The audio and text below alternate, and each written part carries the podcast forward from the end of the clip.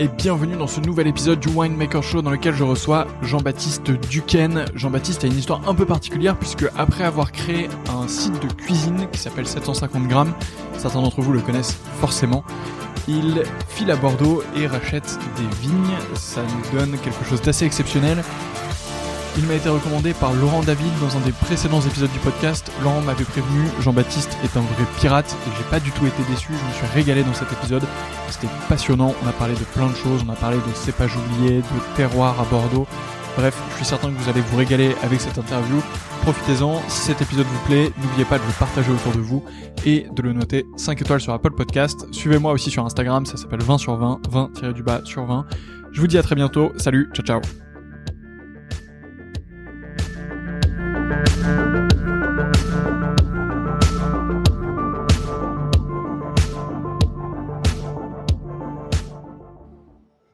C'est parti. Bonsoir Jean-Baptiste. Bonsoir.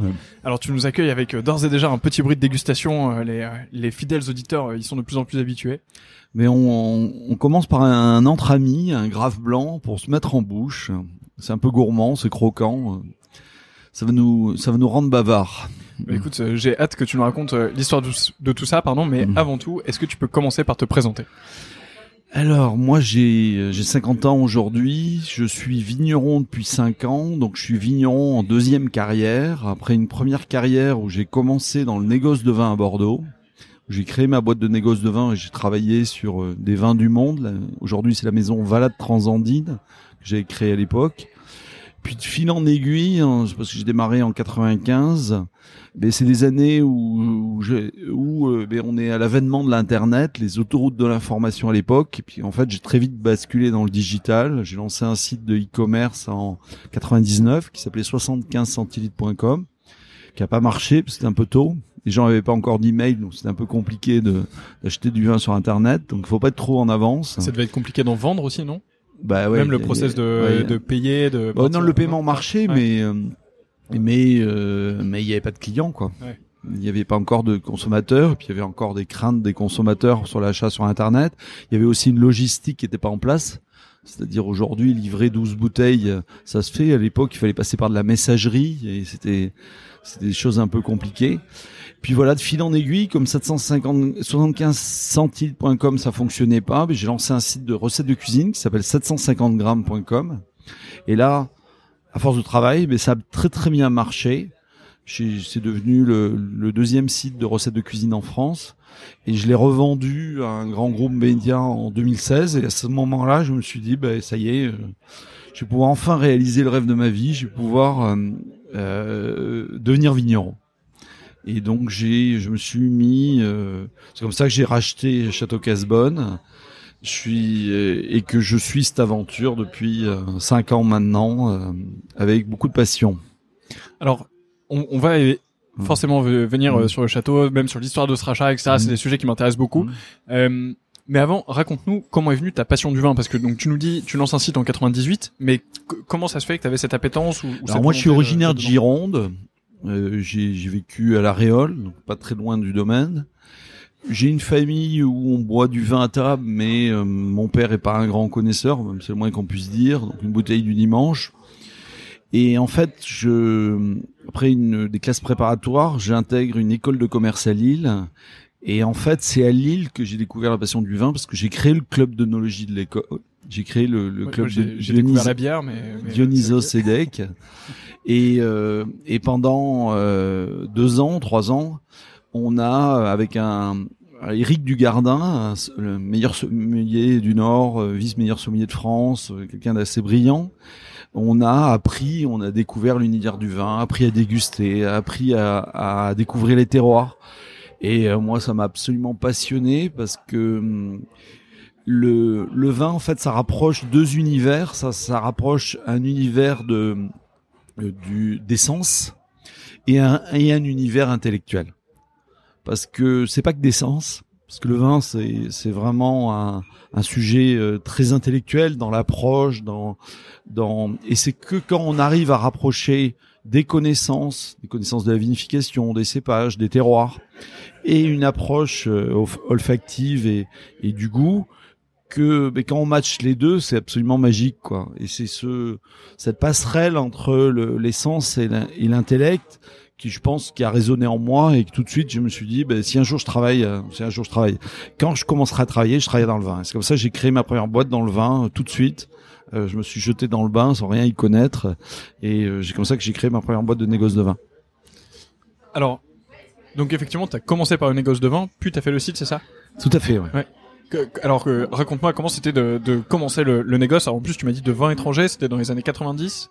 Ouais, c'est euh, un, peu après, mais en fait, j'ai démarré en 95. J'ai euh, j'étais dans mon appartement, ma petite SARL, pas d'argent, pas de clients, pas de connaissances dans le vin et euh, je me demandais, je faisais vaguement des, des tarifs euh, sur trois ou quatre références que j'avais trouvées, donc je savais pas comment j'allais vendre du vin et à qui j'allais le vendre et ce que j'avais à vendre. C'est à ce moment-là qu'arrive 95, tout de suite, à peine j'ai créé ma boîte, j'ouvre euh, j'ouvre France Inter, le téléphone sonne à l'époque et il y avait un téléphone sonne sur les autoroutes de l'information. Et là, je me suis dit, c'est formidable, je vais vendre du vin sur les autoroutes d'information. C'est en fait, c'est comme ça que j'ai démarré. J'ai créé dans, dans la nuit, j'ai créé mon site internet en 95. J'étais premier négociant en vin de Bordeaux à créer un site internet. Et euh, et puis au bout de quelques semaines, au bout de quelques semaines, j'ai des, des gens bizarres, des Chinois qui me contactent en me disant, je veux un conteneur de vin de Bordeaux à un dollar la bouteille. Puis euh, je me dis un dollar la bouteille, c'est pas très cher, ça marche pas, on peut pas faire de Bordeaux un dollar la bouteille. Puis euh, il y en a un deuxième, un troisième qui pose la même question jusqu'à ce que je comprenne que pour eux un conteneur de un Bordeaux un dollar la bouteille, c'est un, un conteneur de 20 tables avec une marque. Euh, et là j'ai commencé à sourcer des, des fournisseurs dans, dans l'Hérault. Et puis j'ai commencé à packager des marques, créer des marques. J'ai commencé à exporter du vin à, Macao, en Chine, euh, comme ça, juste juste sur des gens que j'avais rencontrés sur Internet. C'est comme ça que j'ai démarré en fait. Incroyable. Je trouve ça fascinant mm. comme, comme histoire. T'es allé les voir après? Ah ben forcément, ouais. Après j'étais, euh, j'étais, euh, j'étais à Hong Kong, euh, les rencontrer à l'occasion de Vinexpo Hong Kong. J'étais, j'ai découvert d'ailleurs un monde du commerce qui a rien à voir avec nous parce que mon importateur c'était un Chinois qui par ailleurs était propriétaire de trois cliniques à Hong Kong. Il se disait j'ai entendu dire que le vin, ça se vend bien en Chine, donc je vais faire l'essai d'emporter trois conteneurs, euh, donc une, une agilité de commerce où les gens pouvaient basculer d'un métier à l'autre, euh, un métier, euh, un commerce versatile.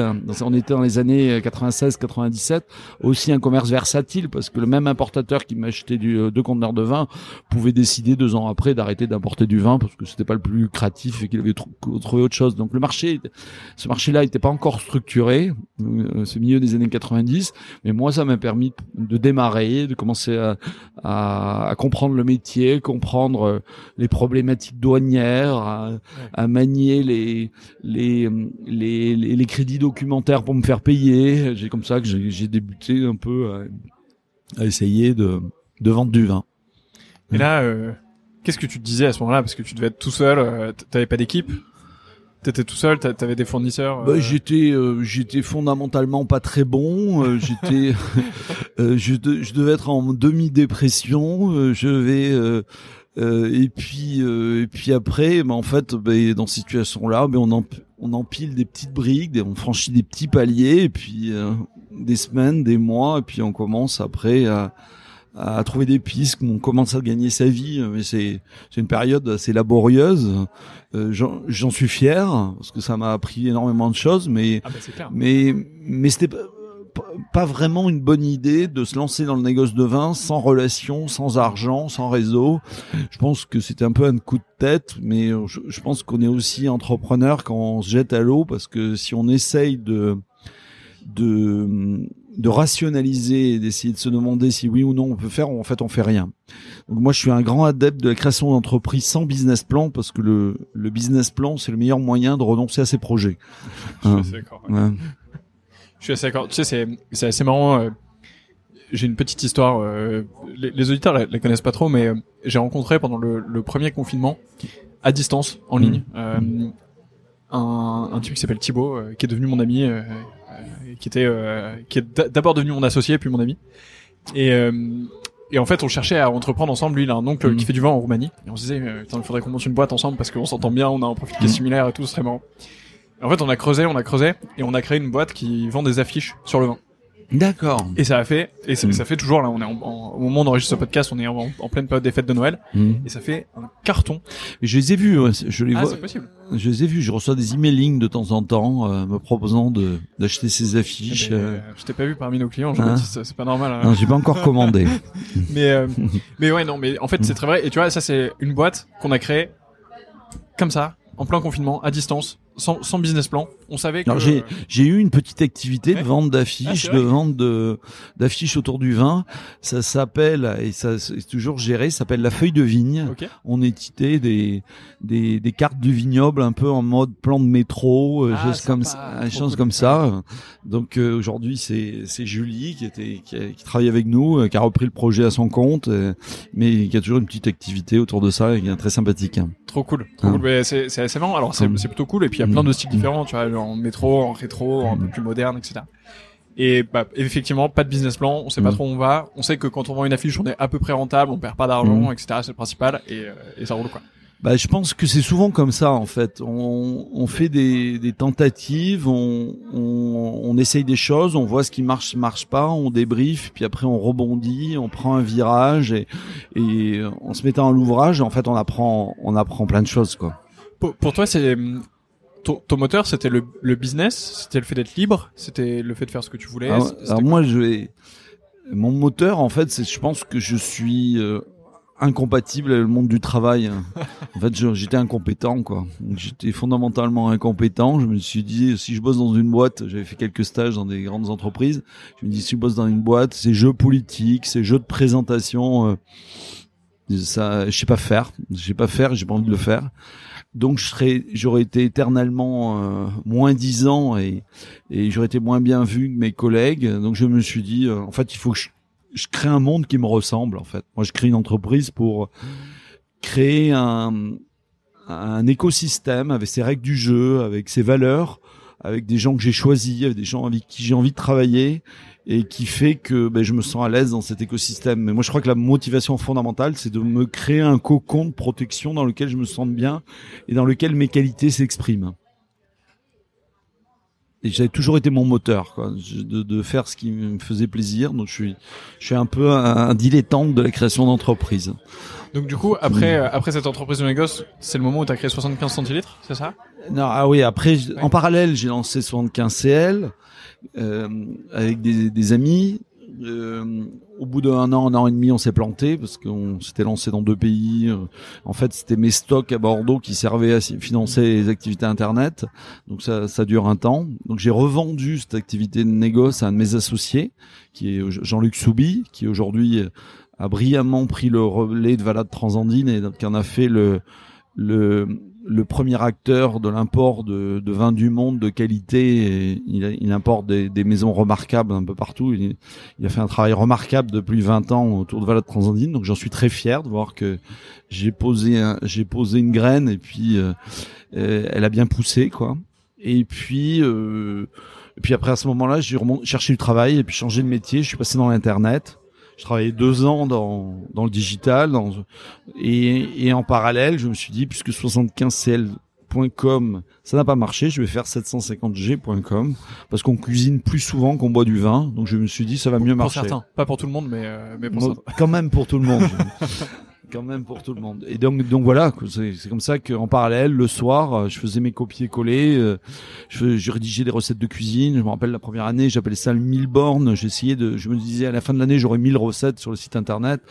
Et j'ai échoué, j'ai fini à 750 recettes, donc sur 750 grammes, c'était pas, c'était pas mal.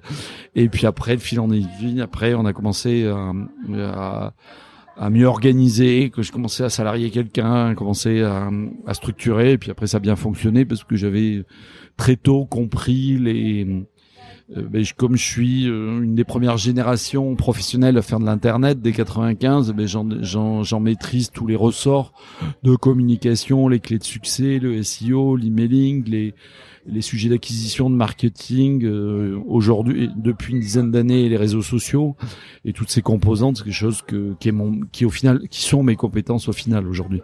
Ouais, t'es t'es arrivé très tôt dessus. euh, Ouais. Et euh, 750 grammes. Alors euh, moi, je devais être trop jeune euh, pour connaître le début, mais en tout cas aujourd'hui c'est quelque chose de. ouais, c'est devenu une, un très joli site avec euh, une très belle offre, avec des, des, gens de qualité qui font du bon boulot et et euh, je regarde ça un peu de loin, mais je suis aussi très fier de de, de ce bébé. Mm. Ouais, c'est clair. Et euh, c'est pareil, c'est quelque chose. Euh, T'envisageais rien au moment où tu as créé ça. Tu t'es dit, euh, ce serait marrant de créer un. Ah, mais je me rappelle très bien à l'époque où je faisais ça le soir. Euh, ma femme me disait, mais pourquoi tu perds ton temps à bosser sur des trucs après 10 heures le soir alors que t'as un métier qui te fait gagner ta vie la journée, quoi? J'ai dit, tu verras. C'est mon métier qui me fait gagner ma vie et qui m'emmerde c'est le deuxième qui prendra le relais parce que c'est ça qui me passionne. Donc c'est, aussi une de, une de mes, de mes atavismes. J'ai souvent euh, deux, trois projets en même temps et, et au final, je, je suis en train de semer des graines pendant que j'ai un, projet qui fonctionne parce que ça, ça permet de, de pas réfléchir et puis le, le jour où, où le, la vie fait qu'on met fin à un projet, eh ben on peut passer à autre chose et on a déjà on a déjà on, est déjà lancé sur euh, sur de nouvelles aventures qui passionnent. On est fait pour s'entendre. Euh, je, pense que mm. Laurent a bien fait de nous mettre en relation. D'ailleurs, je l'ai pas mm. salué, mais merci à mm. Laurent David euh, qui était passé dans un autre épisode du podcast que vous pouvez écouter. et c'est lui qui nous a mis en relation. Et, et bah, on est tous les deux des néo-vignerons avec des approches un peu singulières, avec un regard neuf. On vient d'ailleurs, donc on a on, on bouge des lignes, quoi. C'est ça qui est intéressant. C'est là-dessus qu'on se rassemble. Hmm. Alors raconte-nous, du coup, tu donc tu vends 750 grammes. Euh... Et je me mets en quête d'un vignoble. Alors au début, euh, j'étais en recherche de. Je me disais, en fait, moi, mon leitmotiv, c'est trouver des vignes sur des terroirs qui sont pas trop élevés en prix, parce que je considère J'aurais pu acheter euh, des beaux, des belles vignes à Pessac-Léognan. J'avais bien réussi cette première euh, la session d'entreprise, donc j'avais j'avais des moyens, je pouvais partir un peu, j'avais le choix en termes de terroir. Et euh, mais en fait, moi, ce que je me dis, c'est que moi, j'ai pas de valeur ajoutée sur un terroir prestigieux. Parce que globalement, pourquoi un vin est cher? Le vin est cher parce qu'un terroir est cher. C'est le première composante du prix d'un vin, c'est le prix du terroir, le prix du foncier, et réciproquement si les prix montent, eh ben, le foncier monte. Donc c'est intimement corrélé parce que dans un prix de vente, ça a un prix, ça impacte la capacité de l'entreprise à, générer de la valeur pour ensuite préparer des successions qui sont un leitmotiv dans le, le milieu viticole. Donc moi, j'ai pas de valeur ajoutée à arriver sur un terroir de Pessac-Léognan, de Saint-Émilion ou de Pauillac, parce que ben, il faut, si la bouteille de vin se vend 50 euh, euros, ben, il faut, faut être capable de faire mieux faut capable de faire mieux. Donc moi, plutôt mon leitmotiv, c'était de trouver des, des jolis terroirs, dans des abordables, pour pouvoir avoir une taille critique et pour pouvoir euh, euh, me distinguer, euh, créer des, des, excellents produits et créer de la valeur ajoutée. Je pense que en termes de choix d'entreprise, je pense que j'ai plus de valeur ajoutée à partir d'un terroir et être, capable de valoriser des vins que que d'essayer d'optimiser de l'excellence qui est déjà obtenue par un certain nombre d'acteurs à Bordeaux, mais un peu partout dans le monde. Et du coup, euh, racheter un grand cru euh, ou un grand un des vins de, de terroir prestigieux, ça veut dire, euh, au final, ça veut dire gérer une rente de situation. Ça veut dire bien la gérer, ça veut dire bien effectuer. Mais les, les gaps de valeur sont compliqués à. Et comme j'étais pas là pour placer de l'argent, mais j'étais parce que c'est pas ça qui m'anime, mais j'étais là pour bâtir un projet et écrire une histoire. Donc je, je, cherchais des terroirs. Donc je cherchais des terroirs dans des appellations de qualité, dans des appellations comme euh, Canon Fronsac, comme euh, comme les Côtes, les, les Castillons, euh, les Graves, les ces appellations-là. Et puis je suis tombé à force de recherche, je suis tombé sur on m'a dit dépêche-toi, là il y a une propriété, il y a 27 hectares de vignes, il faut pas rater l'occasion et et, euh, et donc j'ai appelé, j'ai été euh, visiter le vignoble, je suis tombé sur des sur une, une très belle propriété avec une belle histoire euh, qui était euh, peu connue mais avait des très beaux terroirs, des vignes en, bon état. Et puis c'est puis voilà, après on on, on, on conduit l'aventure et puis on discute quelques mois, on, on, boucle le financement et puis on se jette à l'eau. Donc j'ai eu les clés au 5 septembre 2016 et euh, avec un chai, euh, pas de matériel, pas d'équipe, euh, pas d'équipe et il fallait vinifier. Et puis, on, puis voilà, on a trouvé des solutions, on a sorti le premier misime Et puis, euh, donc c'est un misime qui était en conventionnel sur une propriété. Donc j'ai vendu tout au négoce parce que je ne je voulais pas ça intégrer. Ça m'intéressait pas de commercialiser ça puisque dès le début je me suis dit moi je pense que le ce que je fais a du sens si je vais en bio et en biodynamie parce que je pense que le le vin est fondamentalement un produit accessoire.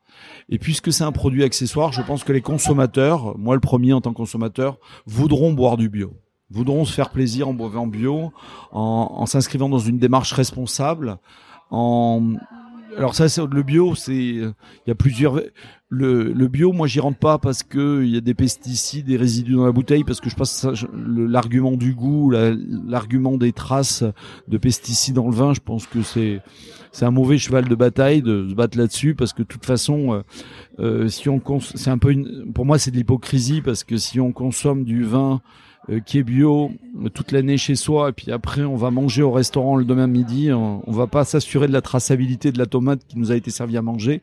Donc de toute façon c'est euh, de toute façon on peut pas être aujourd'hui dans une société dans une dans une traçabilité totale. Donc donc pour moi c'est pas le sujet. Par contre le sujet du bio et ce que je vis depuis cinq ans, c'est un sujet de vie des terroirs. C'est absolument magique de voir comment la vie des sols se transforme, comment euh, quand je suis arrivé, euh, le vigneron euh, qui m'a accompagné m'a fait sentir le sol et m'a dit sans ça, tu vois, il y avait des mousses sur le sol, les sols étaient tassés, on avait un, un sol qui sentait le renfermé, le moisi. Et il m'a dit, tu vas voir, d'année en année, le, le, le, sol va pas sentir la même façon. Et aujourd'hui, cinq ans après, ça sent pas encore le sous-bois, ça serait mon objectif, c'est-à-dire avoir des vies, euh, des, des, complexes argilo-humiques complexes avec une vraie vie des sols. Je suis pas là, mais j'ai déjà des sols qui sont euh, qui sont fleuris, avec des bonnes odeurs de sol, et euh, c'est le jour et la nuit. Et, et la vie me le rend avec des raisins qui progressent d'année en année, et c'est juste remarquable.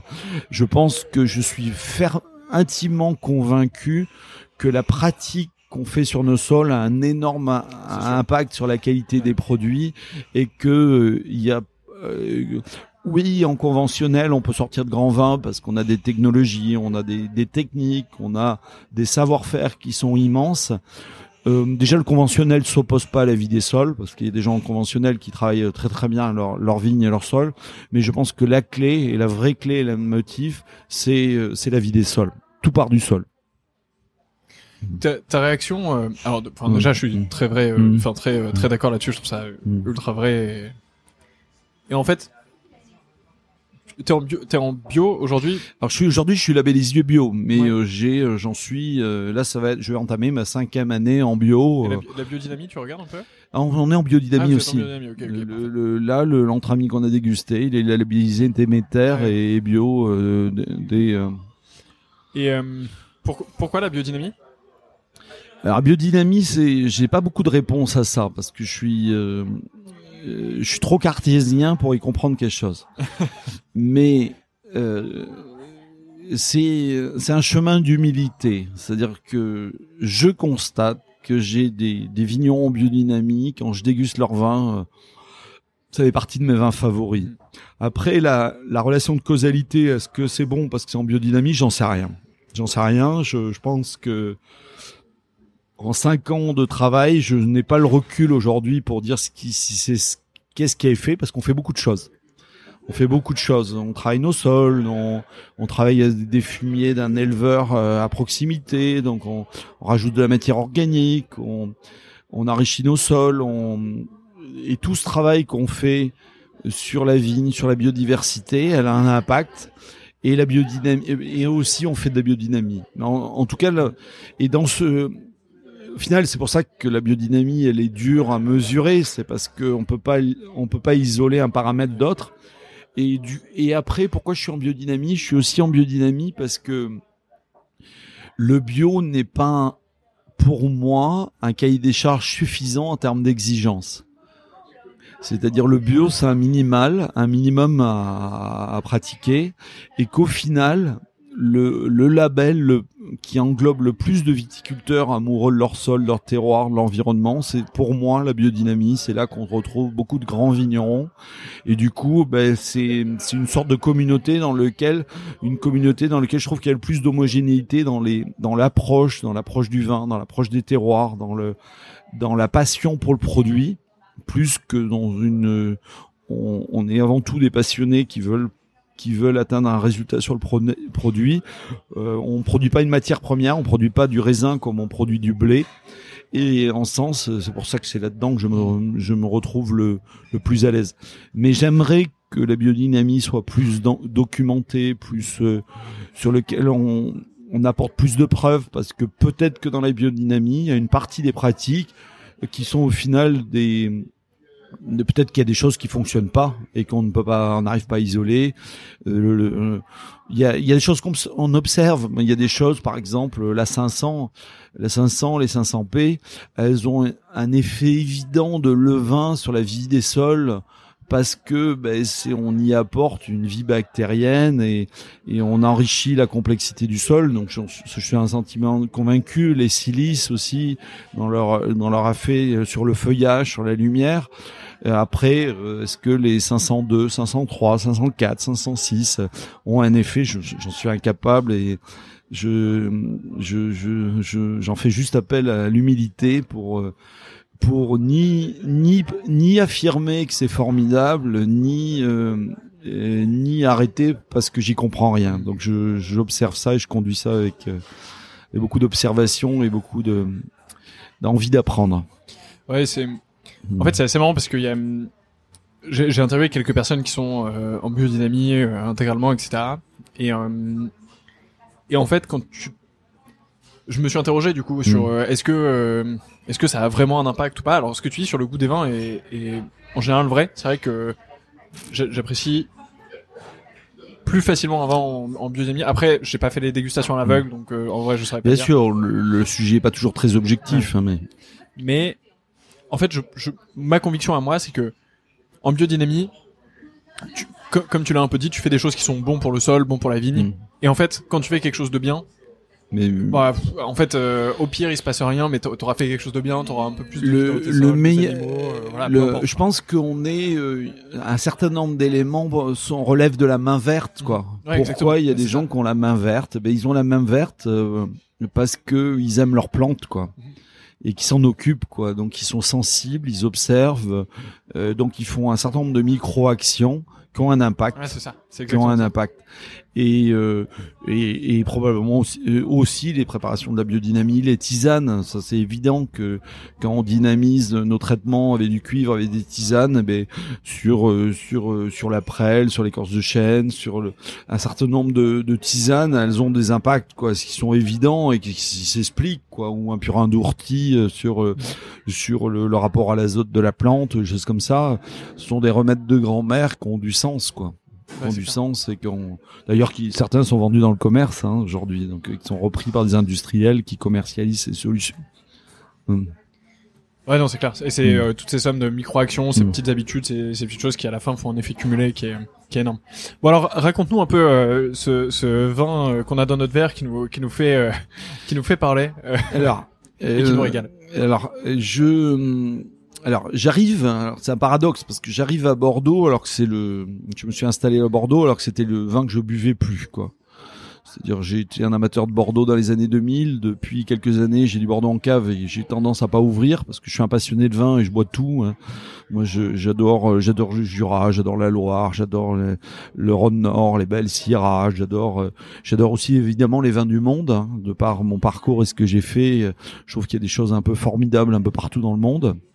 Et euh, je me suis un peu installé euh, à Bordeaux euh, par, une rencontre, une rencontre d'un vigneron, et puis un effet d'opportunité. Puis il se trouve que il se trouve que je me suis retrouvé à, je sais pas si c'est le hasard, à 15 km de là où habitaient mes parents, quoi.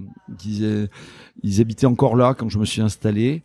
Et donc, je me suis dit, bah, tiens, c'est sympathique. Quand je reviendrai à Bordeaux, mais j'irai dormir chez les parents, permettra de les voir, et puis j'irai travailler dans les vignes. Et, donc je me suis installé à Bordeaux et du coup j'arrive à Bordeaux avec un certain nombre de d'idées, sur le d'analyse sur le vin de Bordeaux. Globalement, je suis. Euh, pourquoi j'aime pas le vin de Bordeaux ou j'aime pas? J'aime pas. Disons que c'est pas de mes vins préférés. Euh, j'espère que tu sais que ce sera le titre de l'épisode. Euh, Jean-Baptiste Duquesne. Pourquoi je n'aime pas le vin de Bordeaux? En gros.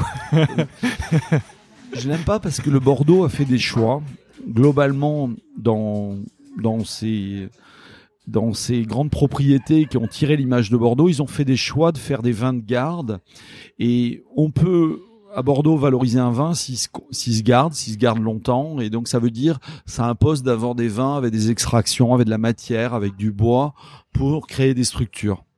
Donc on en arrive à voir sur les grands crus un vin dont le paradoxe est je vends une bouteille qui n'est pas agréable à, à boire par le consommateur aujourd'hui, à l'instant T, et qui est plus un objet que iconique qu'on va conserver dans sa cave et boire à long terme.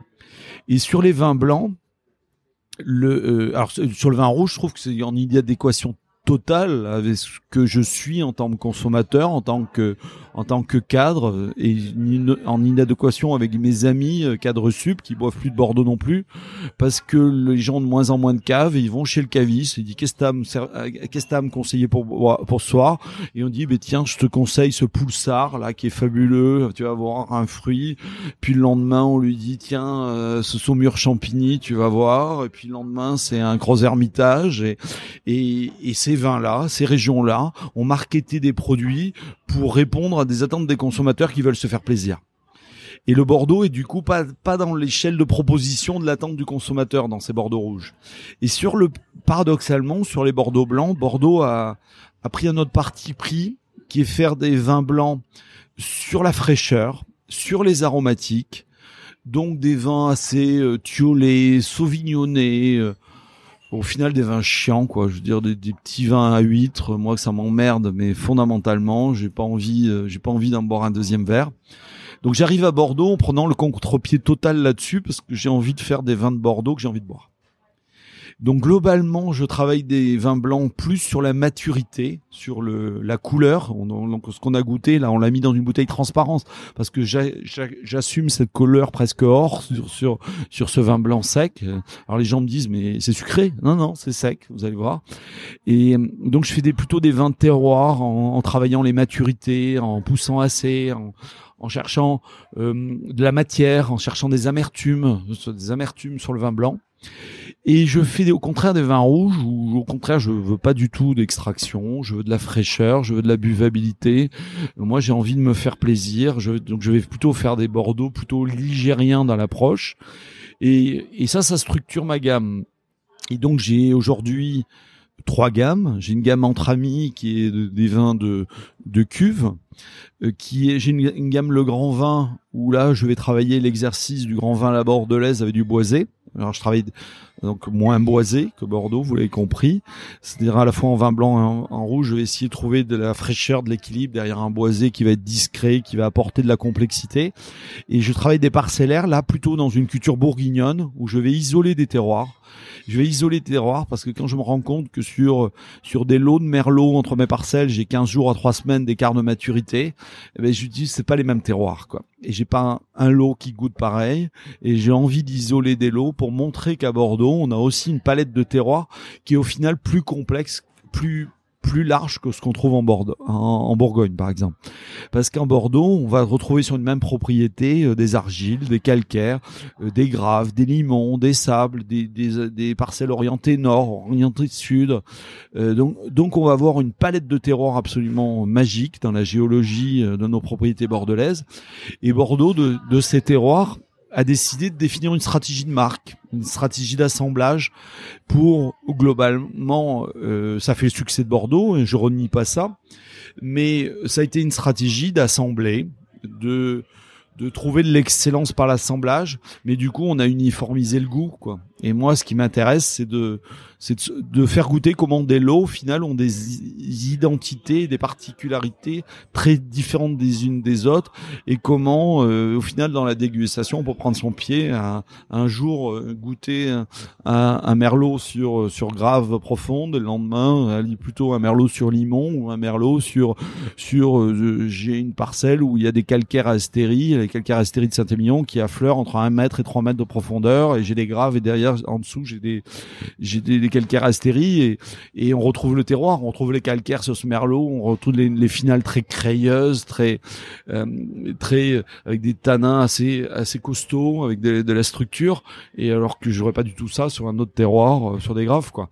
Et donc du coup ça, ça me passionne, ça me passionne de revisiter le terroir de Bordeaux avec cette approche parcellaire et qui est compliqué comme approche parce que si je poussais même dans le juridique, euh, fondamentalement dans les appellations bordelaises, j'y ai pas le droit quoi. Le, les, les règlements européens disent qu'on a le droit de, de, mentionner les parcelles, les, les parcellaires dans, dans, dans, pour élaborer du vin et pour vendre des AOC sous réserve que les AOC le permettent. Et c'est pas une spécificité bordelaise, c'est pas une revendication. Donc euh, sur ces sujets, je suis complètement à contre-courant des des us et coutumes parce que parce que je suis pas conformiste et que j'ai envie de me faire plaisir quoi. Et donc le voilà, donc là on a parlé des trois gammes et la, et la quatrième gamme, c'est la gamme des cépages oubliés qui arrive parce que qui est mon, mon grand sujet euh, c'est le grand sujet qui me passionne. Quand je suis arrivé, la première question que j'ai posée, c'était comment autrefois il y avait quoi dans les vignes?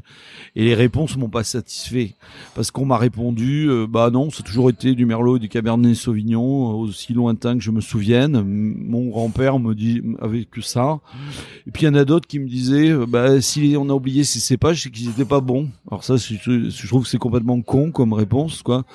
c'est dire comment on peut dire ça sur un truc qu'on connaît pas quoi c'est du, stéréotype absolu c'est débile quoi c'est dire et du coup ça énervé et du coup, ça fait cinq ans que je recherche tous les livres qui ont été écrits sur le vin de Bordeaux. J'ai retrouvé plus d'une centaine d'ouvrages et je les épluche un par un et puis je déniche euh, de mois en mois de nouveaux cépages. Donc j'ai la preuve qu'ils ont existé à Bordeaux.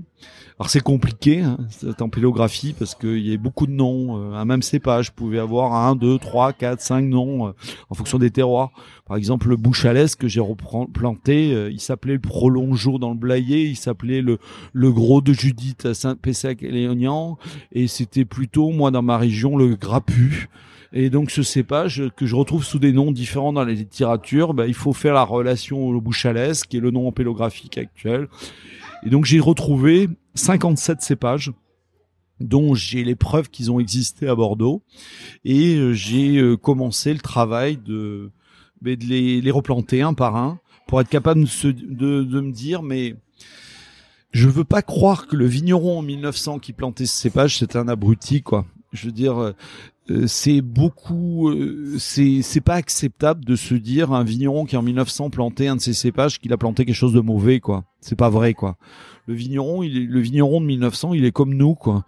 Il veut euh, produire un raisin pour faire du vin et pour gagner sa vie avec. Donc si c'est pas bon, il l'aurait pas planté, il aurait déjà disparu depuis longtemps. Donc en 1900, le vigneron, il avait des raisons. Il avait des raisons et c'est euh, ben voilà, c'est cette quête que j'ai ouverte qui est qui est de redécouvrir pourquoi un vigneron plantait un cépage en 1900. Euh, alors ça veut dire pourquoi, ça veut dire sur quel terroir? C'est-à-dire euh, il plantait pas n'importe où. On va, y revenir. Pourquoi sur le terroir Parce que euh, mais pourquoi il plantait ce cépage? Et puis euh, quelles étaient ses, ses raisons? Alors je vais prendre un exemple. J'ai replanté du Jurançon noir, qu'un qu'un cépage qui était très répandu dans le sud-ouest, un peu partout, dont à Bordeaux. À Bordeaux, il s'appelait souvent la, la, il s'appelait, euh, il avait plein de noms à Bordeaux, le son noir, mais il, s'appelait l'enrageat, l'enragé, il s'appelait, euh, il s'appelait le gros noir par chez moi, le grand noir. Le, donc le, ce cépage, j'ai les vinifié pour le premier millésime en 2020. J'ai dit bon, c'est pas terrible quoi.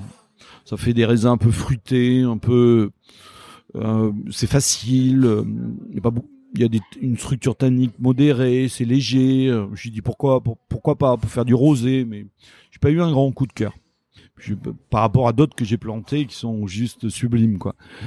Et puis cette année, on a une année compliquée. On a une année compliquée parce qu'on a gelé violemment. On est dans le sud Gironde. On a eu des températures qui sont descendues à moins 7 degrés pendant une nuit de gel. Donc euh, j'ai perdu 95% de ma récolte cette année.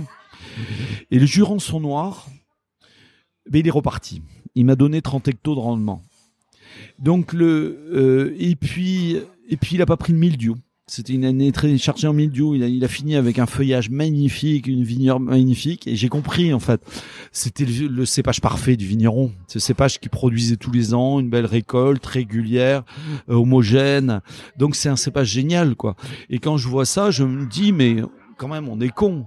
On a mis en place du merlot qui est dès que, dès que les conditions sont difficiles, euh, il part en mildiou et c'est une horreur. Il faut traiter, traiter, traiter, traiter si on veut récolter. Et derrière, on avait dans notre planoplie un cépage comme le Jurançon noir qui fait des, des vins charmeurs, des vins de fruits, euh, qui seraient magnifiques pour faire des Bordeaux, Bordeaux supérieurs d'entrée de gamme, pour faire des vins de fruits, des vins d'agrément, des vins que les consommateurs demandent. Hein. Et le consommateur aujourd'hui, il reproche au Bordeaux d'être trop tannique. Donc, euh, et derrière, on essaye de jouer avec des cépages tanniques, comme le merlot, pour essayer de faire des vinifs, euh, s'arracher les cheveux pour faire des vins légers à partir de cépages qui sont pas faits pour ça. Et puis euh, derrière, on avait dans notre pli un certain nombre de cépages qui auraient pu répondre à des besoins marketing du marché et qu'on a laissé de côté. Et donc c'était c'est tout ce boulot que je que je toutes ces questions que je me pose depuis cinq ans. Donc c'est comme ça que j'ai écrit un livre. Je viens de, de publier, va sortir en la semaine prochaine, le 14 décembre, Bordeaux, une histoire de cépages. C'était en fait d'essayer de comprendre comment raisonné les vignerons, à quelle crise ils ont été confrontés et pourquoi dans le contexte de ces crises ils ont été amenés à changer de cépage. Donc la crise de l'oïdium, la crise du midiou, la crise du phylloxéra, les crises de mévente, euh, les guerres, euh, les guerres, le, gel de 56, tout ça, ça a eu des, des impacts énormes sur la géographie du vignoble et ça a amené, et c'est en fait tout ce boulot que j'ai été, qui était de me, d'amener des hypothèses, d'amener des preuves, d'amener des, des, des pièces pour pour euh, pour euh, écrire une histoire qui me paraît euh, bon qui est mon interprétation mais qui me paraît conforme à ce qui est plausible qui a dû se passer dans, le tête, dans la tête du vigneron à toutes ces époques. Moi c'est un sujet qui me passionne. Mm. Le micro était pas assez fort, t'as dû pas beaucoup m'entendre. c'est un sujet qui me passionne. c'est ces pages, ces pages oubliées ou ces pages rares, etc. Et tu vois, c'est en fait, moi, ce qui, ce qui c'est que tu as une diversité donc, qui, s'effrite progressivement. Tu as, de moins en moins de, euh, de diversité de cépages.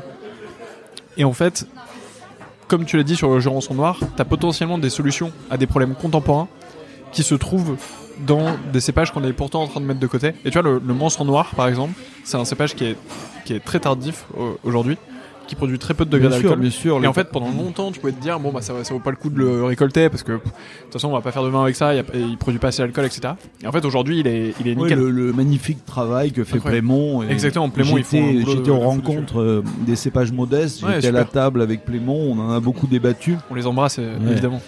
Euh, et, bien sûr, bien sûr, c'est absolument passionnant, quoi. C'est passionnant de se replonger là-dedans pour pour euh, on a un patrimoine génétique exceptionnel. Alors il faut quand même revenir aux bases, c'est-à-dire que le gros game changer du marché du vin, ça a été le phylloxéra. Pourquoi? Parce qu'il a changé les règles du jeu avec le porte-greffe. C'est-à-dire que avec le porte-greffe, ça, ça se dit pas dans le vignoble parce que le dans le poncif du vigneron, c'est je choisis des terroirs adaptés à mes à mes sols. Euh, le merlot, le cabernet sauvignon, il se il se plaît bien, rive gauche, rive droite. Donc il y a il y a toute une littérature autour de ça qui est assez bullshit. Je m'explique.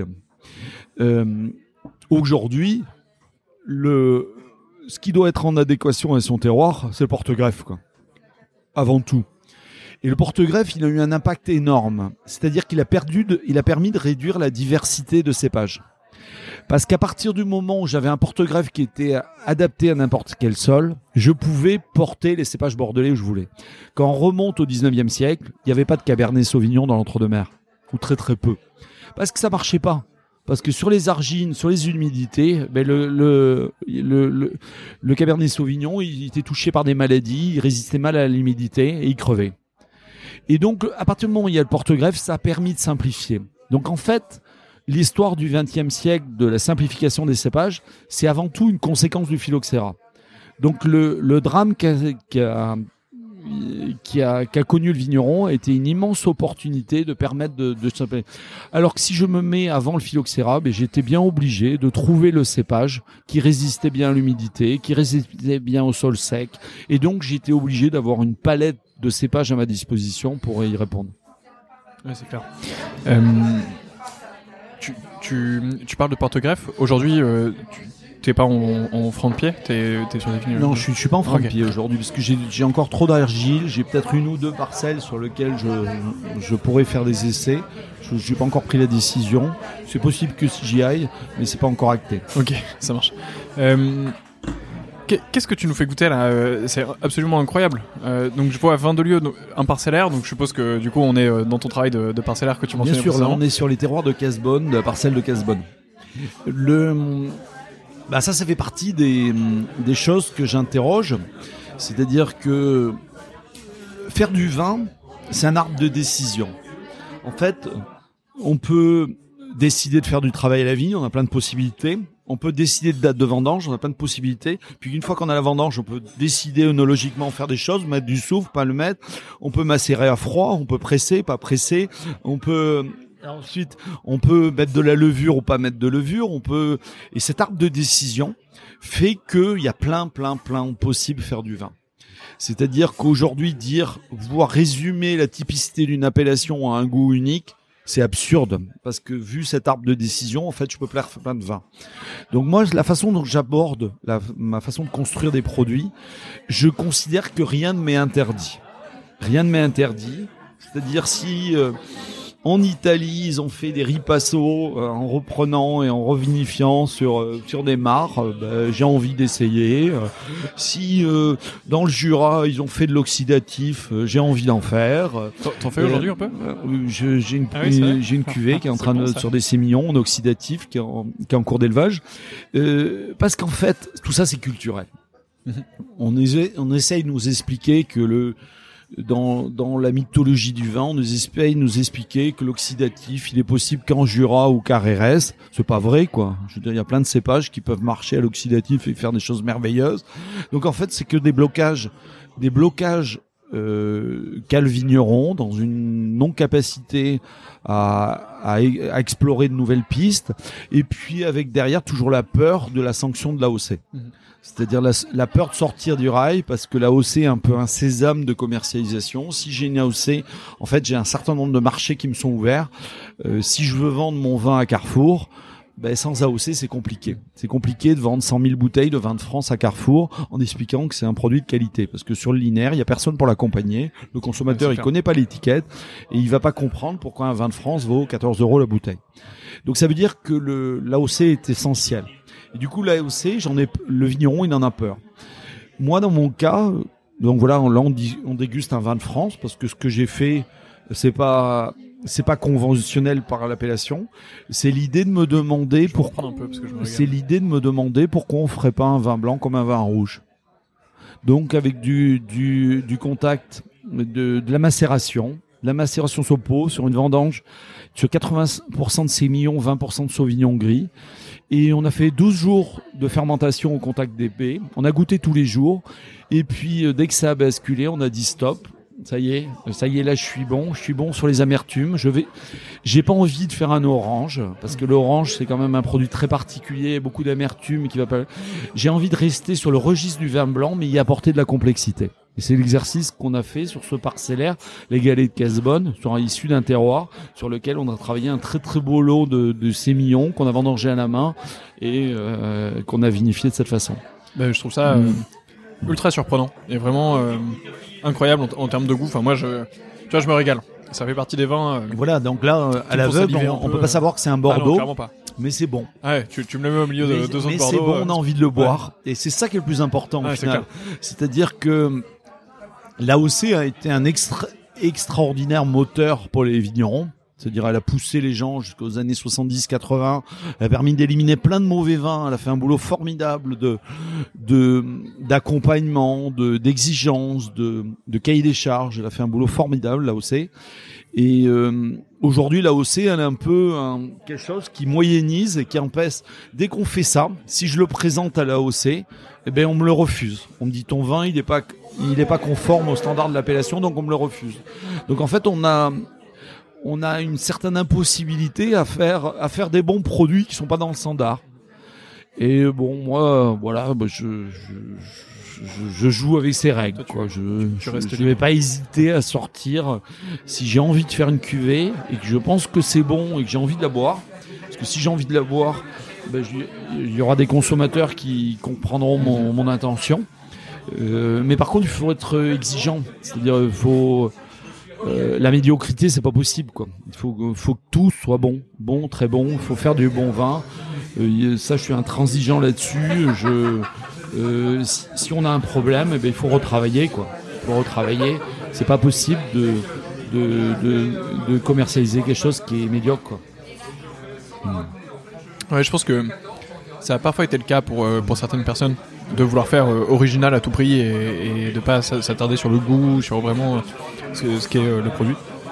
Mais là, c'est pas le cas et, ça fait plaisir. Ah oui, non, non, c'est ça. Je veux pas que ce soit un vin expérimental. Exactement. Moi, je, le critère de tous les vins que je mets dans ma gamme, je veux qu'on finisse, on ait envie de finir la bouteille, quoi. Je veux dire, on boit un verre, on a envie d'en boire un deuxième, quoi. C'est ça, un bon vin. Je veux dire, c'est, c'est pas le vin où on s'extasie et puis au final, à la fin du repas, la bouteille est pas finie, quoi. Je veux dire, on la sort, on la débouche, on est avec les copains et puis, et puis on se rend pas compte, mais on, on c'est, D'ailleurs, je, je, constate que vous êtes resservi. C'est ce que j'allais dire. Euh, comme, tu peux voir, on s'est resservi, donc euh, ah, ah, ah. on n'a pas fait exprès. C'était juste avant, euh, pendant que tu nous expliquais, on s'est resservi un verre. Mais donc, du coup, c'est que ça marche. Sur, sur, ce parcellaire là dont, dont tu parlais justement, donc tu as, commencé ce travail de délimitation des parcelles. Ça c'est fini? Tu as, réussi à délimiter les parcelles? Non, jamais fini parce que j'ai fait cinq vendanges quoi. Ouais, donc jeune, euh, aujourd'hui, je commence à peu près à bien délimiter euh, qu'est-ce qui mûrit avant, euh, dans quel ordre les prendre, avoir une des idées claires sur les hiérarchies de terroir. Mais on a, j'ai un boulot colossal. Il y a probablement là-dedans des îlots que j'ai pas identifiés. En fait, quand on part, on fait un rang, par exemple sur la parcelle de Casbonne, là typiquement sur les galets, sur cette parcelle, le rang il fait 300 mètres avec une allée au milieu. entre le bas de la parcelle et le haut de la parcelle, ça goûte pas pareil. C'est-à-dire que le bas de la parcelle, les raisins sont plus verts, ils sont pas mûrs, et en même état en haut de la parcelle, sur la butte, sur la croupe, ça c'est là d'où est issu de ce vin. Là, il y a il y a 1500 pieds, euh, il y a 1500 pieds qui sont juste incroyables sur ce terroir. Euh, donc, euh, donc en fait, il faudrait que je délimite dans une parcelle, indépendamment des rangs, des îlots que je viens de vendanger avant euh, et que et que je dise on commence au, au tiers du rang on fait le haut de la parcelle, on finit cette partie, et puis après on reviendra pour le, sur le bas après. Donc il faut arriver à cette euh, finesse là qu'on n'a pas toujours, qu'on n'a pas toujours des logistiques, on n'a pas toujours des récoltes qui nous le permettent, parce que quand on a eu des incidents climatiques ces dernières années qui ont été très très durs pour le vigneron, et quand euh, on a 5 hectares de rendement sur une parcelle, ben on peut pas faire de la dentelle quoi. Il faut aller, il y a un moment il faut aller tout aller chercher parce qu'il faut faut remplir une barrique, faut remplir une cuve, faut remplir une amphore quoi. Et donc, euh, donc, euh, donc après, voilà, on est dans des métiers de d'arbitrage, de compromis, et, et on a on a une intention, on a un but, mais on n'arrive pas toujours à réaliser ce qu'on souhaite, quoi. Oui, mais ça c'est. Mais tu, tu es entrepreneur depuis longtemps, donc euh, tu sais que, que ça fait partie du, du boulot. en fait, moi, il y, y, a quelque chose qui me plaît beaucoup dans cette interview et en toi, c'est que je pense que tu vois, je pourrais te poser la question de euh, t'as pas dû te faire des amis, euh, ça doit être dur parfois, etc. Et je pense que c'est le cas. Tu dois, tu dois avoir des gens. Je suis même pas sûr. Je suis même pas sûr parce que je, je pense que j'arrive. Ouais, si forcément. Hein, il y a toujours des cons. Hein, ça, ça, on n'y peut rien. Mais, mais euh, je pense que j'arrive.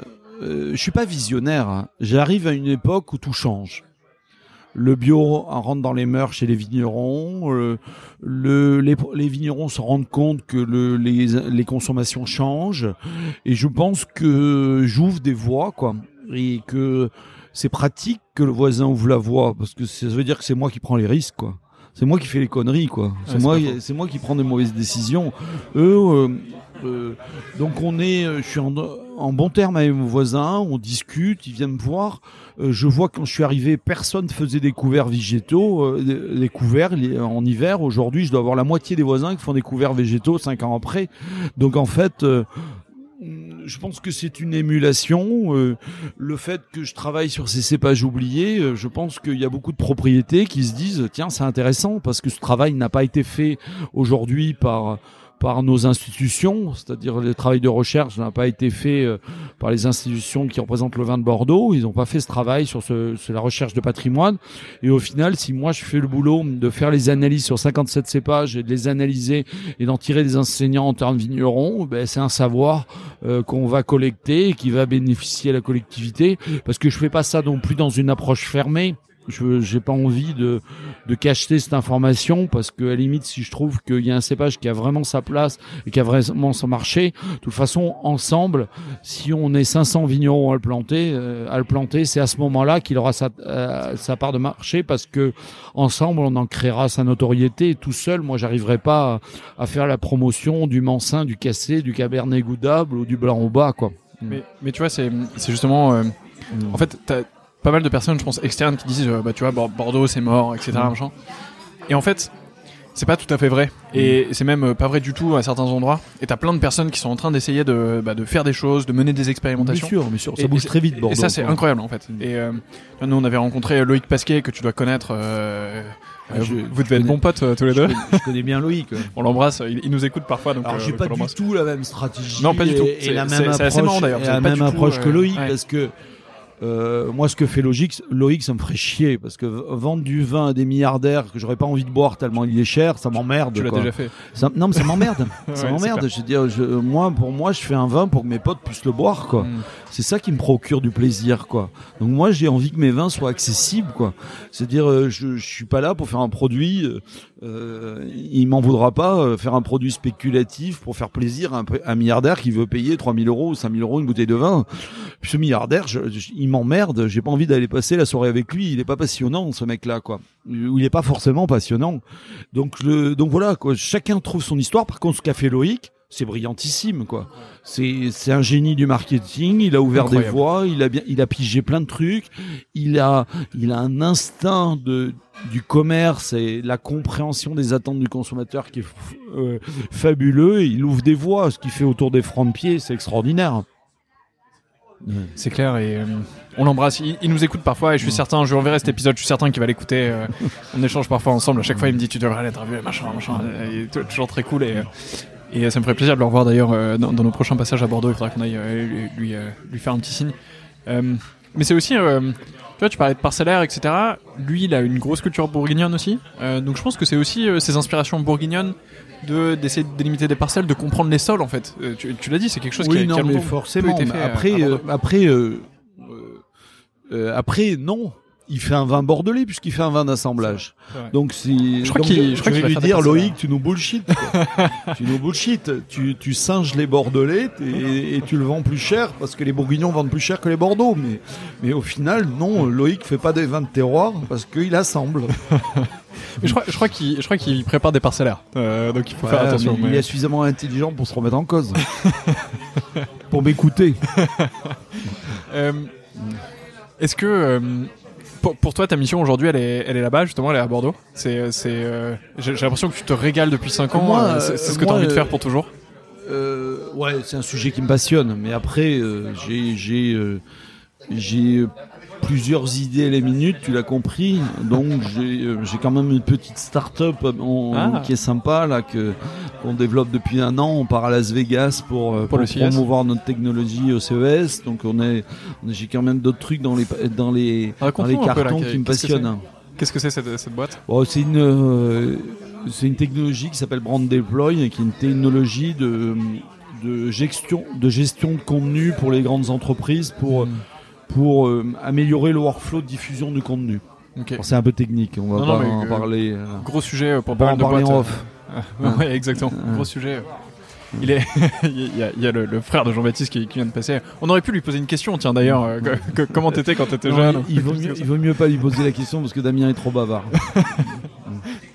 Damien, est, chef, donc On est chez il lui, a participé à l'aventure 750 grammes avec moi. C'est un peu le, le, chef, la figure emblématique de, du site 750 grammes. Et on a construit le site avec une complémentarité, parce que moi j'incarne quelqu'un qui qui maîtrise le marketing et les outils techniques à l'internet et Damien, ben, il, il, incarnait le sens dans le projet 750 grammes. Parce que je pense qu'on fait pas de projet s'il n'y a pas un vrai sens et à la fois une vraie technicité. C'est-à-dire le projet 750 grammes, notre succès, c'est que Damien incarnait la compétence dans la cuisine, l'incarnation de la cuisine par quelqu'un qui avait avec, Christophe, qui est le chef, euh, qui ont cette compétence, et moi qui en avais la technicité pour, pour être capable de créer de la croissance. Et, et aujourd'hui, j'ai les mêmes problématiques dans le vignoble. C'est-à-dire, on ne conduit pas de vignoble si on a une grande technicité avec des équipes. J'ai une équipe formidable de, de, gens qui sont des vignerons et qui ont une capacité à, que tu mentionnes d'ailleurs sur tes étiquettes j'ai trouvé ça super cool oui euh, je, je, mais je pense que c'est important j'ai tous les prénoms de, des gens qui ont élaboré une cuvée qui sont sur mes étiquettes parce que je dois beaucoup à, à, à, Bruno, à Kevin, à David, à Aurélien. Je leur dois beaucoup. C'est eux qui font le vin en final. C'est eux qui font le boulot toute l'année et, qui vont lever le chardon sous le pied euh, euh, au mois de juillet quand il commence à faire très chaud avant qu'il monte en graines. Quoi. C'est eux qui font ce boulot. Quoi. Je veux dire, euh, autrement ça, ça deviendrait la, ça devient, ça deviendrait, euh, c'est la folie quoi la vigne. Si on laisse partir en deux trois ans, tout part en, tout part en vrille et ça devient une, une vigne sauvage qui produit plus de raisins quoi. Et, euh, et donc, donc il faut une technicité, mais en même temps il faut du sens, quoi. Il faut du sens parce qu'il faut que l'histoire qu'on raconte, elle soit euh, que les qu'au final le public adhère parce que faut, faut que des gens achètent le vin et, et je pense que on achète du vin pas seulement parce qu'il est bon, c'est le, c'est le prérequis. On achète parce qu'on achète une histoire. Je veux dire, aujourd'hui, moi, je pense que je, je, la façon dont je fais du vin, je suis un raconteur d'histoire.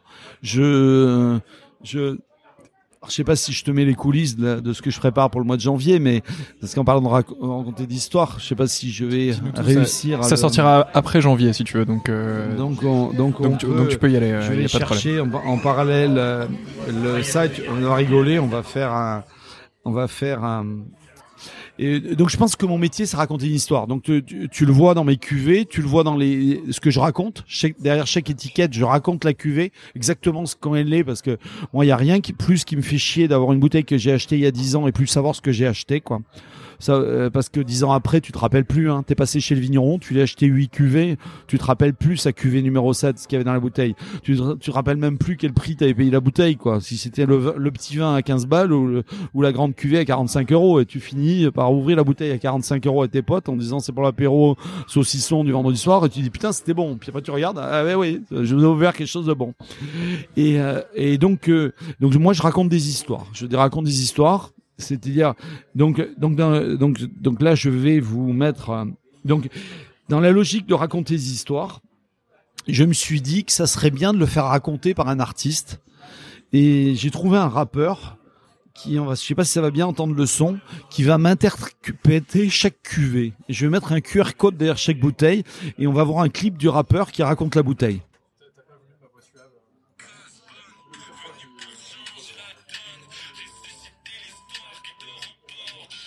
Bon, voilà, ça s'entend mal, mais c'est pas très grave. Euh, et donc voilà, donc donc je pense qu'il faut explorer encore de nouvelles voies. On a notre métier. Il faut faut que le vigneron comprenne qu'aujourd'hui c'est plus un producteur d'un produit quoi on, est là pour procurer un plaisir à son consommateur, on est là pour euh, euh, provoquer une émotion, et du coup, euh, bah, c'est ça mon, intention, mon métier, et, c'est de partager cette passion auprès auprès de, des gens qui, me font le plaisir de goûter mes vins, de les publier sur les réseaux sociaux, de m'envoyer les commentaires. Alors je réponds à tout le monde parce qu'on peut me contacter sur Instagram sur chaque étiquette. Je réponds à tout le monde. Et en plus c'est très riche c'est passionnant de, de discuter avec, son consommateur final qui est passé par un importateur, par un caviste et qui a été. C'est-à-dire, c'est, on est dans une époque euh, qui s'est jamais vue, quoi. On a une, une possibilité, nous en tant que vignerons, de reprendre le contact avec le consommateur, ce qui n'était pas dans l'histoire du vin, qui n'était pas possible. Je veux te dire même. Euh, toutes les entreprises ont, ont, la possibilité de parler à ce point avec le consommateur Exactement. Et, et chaque personne a le pouvoir de le faire Et en fait, euh, tu vois, mon, mon, coiffeur, il aurait la possibilité de parler avec euh, toutes les personnes de mon arrondissement à Paris euh, pour leur proposer une coupe. Chaque vigneron a la possibilité de parler avec toutes les personnes qui consomment du vin pour présenter. Et c'est ça, moi, puisque je suis dans le digital depuis plus de 20 ans, je, je, je l'ai très très bien compris. Et du coup, je fais, je fais une des premières marques digitales de vin à Bordeaux c'est-à-dire dans ma façon d'approcher le produit, dans, ma façon d'approcher le goût, dans ma façon d'approcher la gamme, c'est que je pense que je m'inscris dans un air du temps, quoi un air du temps qui est de aujourd'hui on a ce devoir. Alors c'est compliqué parce que être vigneron c'est être dans les vignes, c'est être discuter avec son banquier, c'est c'est facturer, c'est expédier, c'est faire les papiers de douane, c'est de récupérer le pognon quand le restaurateur t'a pas payé, euh, c'est de faire son packaging, c'est expédier les bouteilles et, euh, c'est faire du vin aussi, faut pas l'oublier. Euh, donc donc les le vigneron, c'est j'ai jamais vu un métier aussi complet quoi. C'est extraordinaire. C'est extraordinaire les compétences. En fait, les vignerons, ce sont des surhommes quoi. Je veux dire, moi je me suis lancé là-dedans. Je pensais que c'était facile comme d'autres métiers. Non, c'est dix fois plus compliqué d'être vigneron que tous les métiers que j'ai fait jusqu'à maintenant. Ouais, je pense c'est. Tu sais, on parle beaucoup de charge mentale, surtout dans l'entrepreneuriat, etc. Mais je pense que quand t'es vigneron, c'est c'est la même chose, mais mais à l'exponentielle parce que en fait, tu dois toujours regarder la météo, par exemple. Et c'est un truc tout bête, mais tu vois, moi aujourd'hui, j'ai de la charge mentale, mais la météo, ça me préoccupe pas du tout. C'est vraiment le ah dernier bah, truc qui me préoccupe. On dort mal, hein. mais ça, c'est un problème parce qu'en plus, on n'y peut rien, quoi. Exactement. C'est un, peu con de regarder la météo, ça mais dépend pas de toi, comme les, les nuits de gel, ça m'empêche de dormir, quoi. C'est toutes les heures, euh, je me réveille euh, et je rallume mon téléphone pour savoir quelle température il fait dans les vignes, quoi. Parce que maintenant qu'on a des technos et qu'on mesure tout, c'est abominable, quoi. C'est une torture, en fait. Il faut que tu mettes un système de notifs pour qu'il te réveille si. Ah, c'est le pire, je mets pas les notifs, parce qu'au moins, si je, peux dormir deux heures, moi. Ouais, mais je mets surtout pas la notif, parce que, Si, si tu dis de te réveiller quand tu fais. Euh, ouais, mais en fait, on y peut zéro, comme ça, tu dors le On n'y peut rien, en fait. Tout le travail s'est fait en amont, si on a des stratégies pour couvrir, mais, mais on n'y peut rien, en fait. On est, on est, on est rien par rapport à la nature, quoi. On n'est pas grand chose. Bah, ça, oui. Ça, c'est clair. Bon, alors, euh, parle-nous un peu de. T'en as parlé un tout petit peu, mais. Euh, essayons d'approfondir un petit peu, c'était quoi cette aventure de ce livre Parce que donc tu nous as dit, tu retraces l'histoire des euh, cépages à Bordeaux, euh, mais tu nous as aussi dit que ce livre t'a pris 5 ans à écrire. Non, il m'a pas pris 5 ans à écrire, il m'a pris 5 jours à écrire. bon, ouais, bon, ça va. C'est pas la même histoire là, Jean-Baptiste. Mais, mais c'est parce que j'avais accumulé des pièces pendant 5 ans. Et que je savais où chercher. Ou pas, ou pas. Non, je, je j'en avais besoin en fait. J'avais besoin de, de, récupérer des documents, de les classer, de les classer. En fait, je, je, je, voulais refaire la matrice de tous ces cépages. Il fallait que je comprenne et que je rapproche les pièces d'entre elles et, que je croise la littérature, que je trouve mes pierres de rosette. C'est-à-dire je trouve les, les, documents dans la littérature qui me permettaient de rapprocher le prolongeau du, du, du gros de Judith. Quoi. À partir du moment où j'ai trouvé la pierre de rosette d'un auteur en 1930 euh, et qui me dit euh, le prolongeau et le gros du Judith, c'est la même chose. J'ai ma pièce qui me permet de remonter et de, et de refaire mon fil en fait. Donc c'est tout et donc au début je ne savais pas quoi, j'avais zéro de cépage. Et donc euh, donc c'est et tout ce document que j'ai accumulé, eh ben c'est c'est un peu ce qui est dans le livre. Et puis avec une autre dimension qui était d'essayer de comprendre après de rendre, de s'immiscer un peu dans la psychologie du vigneron en disant pourquoi le vigneron a changé de cépage. C'est pourquoi et, et là, j'ai eu des éléments de réponse, quoi. J'ai retrouvé dans des, dans des livres, dans les livres d'historiens, j'ai trouvé des éléments de réponse intéressants, quoi. Et en fait, c'est assez simple, quoi. C'est assez simple. Si on se remet dans, le, dans la position du vigneron en 1850 à Bordeaux, en Bordeaux en 1850, il y a 200 000 vignerons pour un vignoble qui est à peine plus grand en termes de nombre d'hectares que les vignobles actuels. Donc ça veut dire qu'un vigneron a moins d'un hectare en moyenne. Et à ce moment-là, arrive en 1851 à Bordeaux, dans les Graves, ça démarre dans les Graves, la crise de l'oïdium. Et la crise de l'oïdium, elle, elle fait perdre les trois quarts des récoltes à Bordeaux jusqu'en 1855 à peu près. Et dans la psychologie de ce vigneron qui est complètement impuissant, quoi. Pas de science, pas de médias, rien pour informer. Aujourd'hui, on est capable d'inventer un vaccin en moins de 12 mois. À l'époque, on, ne savait même pas ce qui est en train de se passer. Ils mettent 6, 5, 6, 7 ans à trouver des solutions. On finit par comprendre que le sourd ferait une solution. Mais on met plusieurs années. Et à partir du moment où on met, ben, il faut pouvoir acheter du soufre pour pouvoir le pulvériser, du soufre en poudre. Et il faut inventer aussi une machine pour pouvoir pulvériser le soufre dans une industrie qui est balbutiante, quoi. Et du coup, ça coûte très cher, quoi.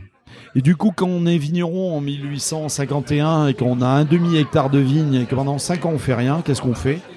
Eh ben, on arrache sa vigne et on soit on n'en replante pas, soit on replante un cépage où on s'est rendu compte que euh, qu'il est qu'il a, qu'il a une sensibilité à l'oïdium qui est plus faible.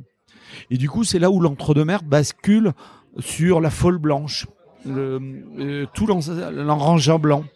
Tout, tout bascule dans l'entre-deux-mer parce que la folle blanche est résistante à l'oïdium, très, est très très résistante. Et du coup, c'est comme ça que peu à peu, à force de crise, en fait, les vignerons ont dû s'adapter, ont dû changer leurs décisions parce qu'ils avaient une incapacité totale. Et euh, bon, après, je, j'en ai à peu près pour une heure pour dérouler cette histoire. Donc après, il faudra lire le livre. non, mais c'est, c'est passionnant. Mais on fera, un autre, on fera un autre podcast juste pour, pour écrire cette histoire parce que toutes ces crises, en fait, euh, elles ont posé des problématiques au vigneron qu'il fallait qu'il gagne sa vie. Quoi. Le vigneron, il choisit un cépage parce qu'il peut gagner sa vie avec. C'est son moteur. Quoi. Et, euh, et les cépages qui ont été choisis à Bordeaux aujourd'hui, en final, ce sont les cépages des riches ce sont les cépages de ceux qui avaient les moyens de lutter contre les maladies. Donc ce sont les cépages des, du, haut, du, du, Médoc et les cépages de Sauterne qui ont. Et quand, quand sont arrivés les choix, on a choisi les cépages de la rive gauche parce que ces gens-là, ils avaient la moyen de produire des grands vins et de résister aux maladies, même si ces cépages, le Cabernet Sauvignon, typiquement, euh, il a une sensibilité à l'oïdium, une sensibilité à l'oïdium, mais, mais les Médocains, ils voulaient pas renoncer au Cabernet Sauvignon. Et du coup, c'est devenu la norme parce qu'ils ont réussi à les, faire survivre. Mais euh, euh, on, euh, on, pourrait lire, faut, faut lire les écrits de Marc-André Sellos sur le sur ce qui se passe sur le végétal et, sur la résistance. Incroyable. Il, choses, il écrit des choses passionnantes. En fait, la vigne n'aurait pas dû survivre à ces crises. Et en fait, l'homme s'est acharné. Aujourd'hui, on a un vignoble parce qu'on s'est acharné, on a décidé de faire survivre la vigne. Ouais, c'est clair. C'est, une histoire qui est incroyable euh, et qui est sans fin. Et je pense que même pour toi, ça a dû être difficile de finir ce livre et de te dire, bon allez, euh, là, ça c'est ok. Et... Mais euh, déjà, il n'est pas fini parce que sur 57 cépages, il va falloir que je, je fasse part de mon histoire, de mon expérience de vigneron pour chaque cépage. C'est ça la finalité. Il y a une deuxième édition. La, la finalité, c'est d'expliquer sur chaque cépage, est-ce que oui ou non, il a un intérêt, pourquoi pour un vigneron aujourd'hui? Et c'est ça que je cherche. C'est d'être capable dans ces cépages de dire oui, il a un intérêt si on veut faire ce type de vin. Oui, il a un intérêt si on cherche ça. Oui, il a un intérêt si on veut pas geler. Oui, il a un intérêt si on a des années de sécheresse. C'est ça, c'est toute cette histoire et c'est compliqué parce que c'est multifactoriel. Donc il n'y aura pas de cépage parfait. Parce que chaque cépage, ils cocheront jamais toutes les cases. Donc il faudra, il faudra prioriser et le vigneron il devra faire des choix pour définir quel cépage euh, représente un avenir pour lui. C'est clair. Euh, Écoute, ça fait déjà 1h10 euh, euh, qu'on discute ensemble et je pense qu'on pourrait encore repartir pour 1h euh, ou, 1h15. Il y a de la matière. Voire plusieurs jours même. on, fera des, on fera des épisodes spéciaux ensemble dans le futur, j'en ai aucun doute. Aujourd'hui, du coup, tu, partages ta vie entre, entre Paris et, Bordeaux ouais, ça. je descends toutes les semaines pour aller mettre mes pieds dans les vignes, pour aller rencontrer des, des, partenaires, des clients, des vignerons euh, pour vivre quoi, pour vivre et rencontrer parce que tout est tout est une problématique de rencontre. Mon métier c'est de rencontrer des gens. Mon métier c'est de c'est de tisser des liens. C'est ça qui fera que que mon histoire aura du sens. je suis d'accord. Mm. Et de toute façon euh, le vin est un produit euh, qui est tellement dans le partage et, et, dans, dans les échanges que tu peux pas tu peux pas faire autrement. ton livre s'appelle Bordeaux, une histoire de cépage. On le retrouve Partout. partout en librairie, il a été édité aux éditions BBD euh, qui diffusent par les, les billets classiques de la diffusion en librairie. Très très très euh, j'ai très très hâte euh, de le lire du coup et, de le découvrir et j'ai très hâte aussi de venir te voir à Bordeaux du coup. Euh, avec grand plaisir. Je pense que j'y passerai fin janvier donc je te, je te mettrai un petit message, goûter toute la gamme parce que j'ai 10 cuvées aujourd'hui. j'ai 5 blancs très différents, 5 rouges très différents parce que chaque cuvée c'est une intention en fait. C'est quelque chose que je veux qui ça sert à rien de faire des cuvées si les vins se ressemblent. Juste pour, Autrement autant les assembler quoi. Je veux dire donc il faut et en fait et là à partir de l'année prochaine j'en ai une quinzaine de cuvées. J'ai eu d'autres idées entre temps. On, on passe on passe l'année prochaine alors. Euh, écoute, euh, Laurent m'avait vendu euh, un vrai pirate. je suis pas déçu. Oui, j'ai envie de bouger des lignes. Ouais. écoute, on te souhaite de réussir en tout cas. si si tu avais l'occasion de te croiser au, moment où tu lances 75 centilitres et te glisser un petit mot à ce moment-là, qu'est-ce que tu te dirais à toi-même? Euh, alors déjà c'est c'est fonce quoi. Je veux dire euh, ça je crois que je l'avais compris et jette-toi à l'eau parce qu'il y a qu'en se jetant à l'eau qu'on qu'on se plante et qu'on rebondit et on trouve quelque chose. Et puis en critique, euh, je pense que j'étais euh, trop timide et trop tout seul. C'est-à-dire j'ai essayé de réinventer des choses tout seul. J'ai essayé de, tracer ma voie et de forger mon expérience et, apprendre par mes expériences. En fait, c'est une connerie. Faut aller, faut aller à la rencontre des autres. Euh, toutes les conneries, les gens les ont déjà faites et on peut éviter 90% des conneries si on si on va rencontrer les mondes.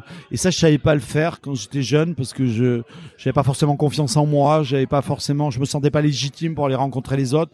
Donc j'ai j'ai réécrit des pages tout seul. Et aujourd'hui, j'ai plus j'ai mûri, j'ai plus de défauts et je sais aller rencontrer les autres et du coup, ben, j'apprends plus vite quoi j'apprends plus vite, je progresse plus vite, je me remets en cause plus vite. Je, je, je, pense que je suis mieux dans ma peau, je suis plus épanoui et ça se ressent dans mes projets, quoi. Écoute, euh, c'est aussi l'objectif de ce podcast euh, pour moi d'avoir une, une, bonne excuse euh, pour rencontrer des gens qui ont, qui ont fait les, les conneries. C'est le, ouais, le prétexte, c'est un formidable outil Exactement. pour rencontrer. Ouais. Que, que j'espère du coup ne pas reproduire plus tard. bah, tout me paraît dit là-dessus, donc bravo. J'ai trois questions qui sont assez traditionnelles dans ce podcast. T'en as écouté d'autres, tu, tu, tu, me l'as dit tout à l'heure. Je euh, devine à peu près les questions que tu vas poser. Donc, tu les connais. au moins j'en pense à deux, la troisième on verra. La, première c'est euh, est-ce que tu as un livre sur le vin à me recommander? À part le tien évidemment, sinon ce serait trop facile. Ouais, non bien sûr. alors j'y ai réfléchi avant. Parce que je... alors déjà le premier c'est... Et ça va rejoindre la question que tu me poses après, parce que ça sera la même. C'est, c'est le dernier livre de Marc-André Sellos. C'est-à-dire faut que faut aller rencontrer Marc-André Sellos. Il n'est pas dans le sujet du vin, mais il est juste prodigieux. Euh, Marc-André quelque chose qui, qui rend simple des choses compliquées. Et je pense que dans notre bagage de vigneron, on a besoin de comprendre chimiquement ce qui se joue. On a besoin de comprendre c'est quoi une plante. On a besoin de comprendre c'est quoi un sol pour objectiver nos pratiques. En fait, il faut, même si euh, nos pratiques usuelles au final sont pas mauvaises, mais il faut comprendre pourquoi on le fait, même si on nous a déjà dit, euh, les anciens nous ont déjà dit de faire comme ça, les anciens ils avaient raison. Mais ce qui m'intéresse, c'est de comprendre pourquoi. Donc c'est donc le livre, le dernier, l'origine du monde de Marc André. Euh, je suis en plein dedans. Euh, c'est c'est une, révélation pour moi de comprendre ce qui se joue, ce qui joue scientifiquement sous mes pieds. Le après j'ai un deuxième livre c'est un livre que j'ai découvert dans mes, dans mes recherches. C'est un livre de 1879. Euh, alors je sais plus comment il s'appelle. C'est Manuel de viticulture. C'est un auteur qui s'appelle euh, Armand Cazenave et qui était un vigneron à la Réole. moi, je suis originaire de la Réole, donc ça m'a particulièrement marqué. Et c'était un vigneron qui était d'une intelligence prodigieuse. Il a inventé un mode de fumure, il a inventé un type de taille, il a, obtenu euh, toutes les, foires, euh, les, les, comités, les comices agricoles sont venus le voir. Il a eu un prix d'agriculture autour de ça, autour de son livre, autour de ce qu'il a fait.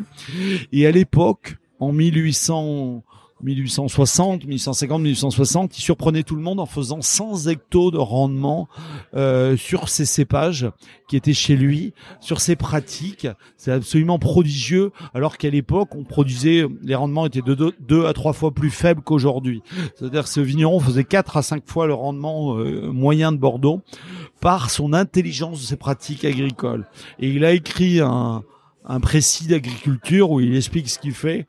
Et euh, pour moi, c'est incroyable de voir à quel point les vignerons avaient du savoir, avaient une intelligence. Quand on lit un livre comme ça, c'est d'une modernité incroyable. Et c'est euh, un livre qui est qui est un livre de chevet pour moi. Il explique euh, comment c'est lui qui écrit comment faire des semi-œils, comment greffer, comment euh, il a observé tous les pratiques de taille, il les a analysés, il les a donc c'est un état de l'art de l'agriculture en 1879 qui est absolument fabuleux. Et puis en termes de livres, oui, euh, il y a quelqu'un qui est décédé dernièrement qui est Dewey Markham, qui était un Américain à, Bordeaux, et qui a écrit l'histoire du classement de 1855. C'est-à-dire qu'il fallait que ça soit un Américain. Comme moi, un peu, je suis un peu un étranger hein, qui revient dans le vignoble et qui écrit cette histoire du, du, Bordeaux dans ses, par ses cépages. Euh, là, il faut que ça soit un Américain qui écrit l'histoire du classé. Et c'est absolument fabuleux parce qu'on se rend compte que c'est un classement qui s'est fait un peu par hasard. Il y a la moitié des crus classés qui n'ont même pas envoyé leurs échantillons tellement ils en avaient rien à foutre de participer euh, au classement de 1855. Aujourd'hui, ils s'arc-boutent leur classement en disant j'y tiens mais on devrait euh, rechecker ceux qui n'avaient pas envoyé les échantillons en 1855 en disant eh, je suis désolé mais t'étais pas motivé en 1855 aujourd'hui tu me dis que tu veux garder ton classement. Tu vois c'est rigolo quoi. C'est rigolo de se remettre dans le contexte et se remettre dans le contexte aussi si on rapproche de ce que j'ai écrit dans mon livre que le contexte de l'oïdium. C'est-à-dire on sort un classement de 1855 à une époque où Bordeaux ne produit plus de vin c'est incroyable quoi. C'est le pied de nez il est incroyable. On fait un baron d'honneur pour, euh, pour vanter la magie de vin de Bordeaux alors qu'on n'est plus capable de produire une bonne bouteille de vin à Bordeaux quoi. Donc donc on, bâtit le classement sur une époque où il y a seuls les riches qui arrivent à faire du vin vu le fléau qu'ils ont dans leur vigne. C'était un, espèce de de baroud d'honneur de communication, le, le, classement de 1855 dans une époque où ils savaient même pas si la vigne allait survivre, quoi, en 1855. Donc c'est assez drôle en termes de livres. Donc voilà les, trois livres que je peux conseiller. Écoute, euh, j'irai le lire euh, avec grand plaisir. Euh, je pense que ça va me faire marrer et, j'aime bien ces, ces histoires. Ah, les, coulisses du classement, c'est fabuleux. Replonger dans un contexte historique, réimaginer comment c'était à l'époque, c'est incroyable. La deuxième question, du coup, qui est aussi traditionnelle, c'est est-ce que tu as une dégustation coup de cœur récente? Une question tout seul. Tu, tu dois en avoir pas mal. Ah, ça, je l'avais pas préparé, ça. Ah, voilà. Euh, tu n'écoutes pas jusqu'au bout ces, ces podcasts. Qu'est-ce que j'ai dégusté que j'ai trouvé sympa? Oui, je, bah, j'ai, j'ai acheté la semaine dernière euh, deux cépages, deux vins de cépages parce que je veux les regoûter, parce que je les replante, parce que j'ai découvert qu'ils existaient à Bordeaux. J'ai acheté euh, un Mosaque et un Nondinque de Robert Plajol, euh, qui est pour moi euh, un vigneron incroyable incroyable dans le travail qu'il a fait sur le cépage. C'est mon maître. En fait, c'est lui qui m'a donné l'idée. C'est une, visite que j'ai fait en 20 ans avant d'arriver à Bordeaux chez Robert Plajol à Gaïa qui m'a donné envie. De, je me suis dit si un jour je fais du vin, je ferai comme Robert Plajol. Donc en fait, mon idée de planter les cépages oubliés vient de Robert Plajol et euh, et euh, là, j'ai dégusté euh, son d'inc, qui était un grand cépage à liquoreux. J'ai dégusté en sec et c'est une super bouteille. Ça a du gras, ça a de la matière, c'est riche, c'est superbe quoi. Et j'ai et j'ai découvert pour la petite histoire des pieds d'ondingue dans des vignes de vieux sémillons à Bordeaux, dans, sur la rive droite. Donc il y avait de l'ondingue à Bordeaux. J'ai trouvé des pieds datant de 1900 d'ondingue. C'est pour ça comme ça que j'ai été chercher ces bouteilles. Et il y avait de l'ondingue à Bordeaux, qui est, qui est un grand cépage blanc de Gaillac autrefois. On s'attend, euh, on s'attend à goûter chez toi euh, dans, quelques années, le, temps que tu les trouves, que tu les plantes, etc. Et on, a un peu le temps. Les temps de la vigne sont longs. c'est clair. Euh, et enfin, dernière question à laquelle tu as déjà à moitié répondu, mais je vais quand même la poser parce que je me dois de le faire. J'en ai déjà cité deux. J'ai dit il faut aller rencontrer Robert Plajol. Ah, voilà. Robert Plajol. Il faut aller rencontrer Robert Plajol.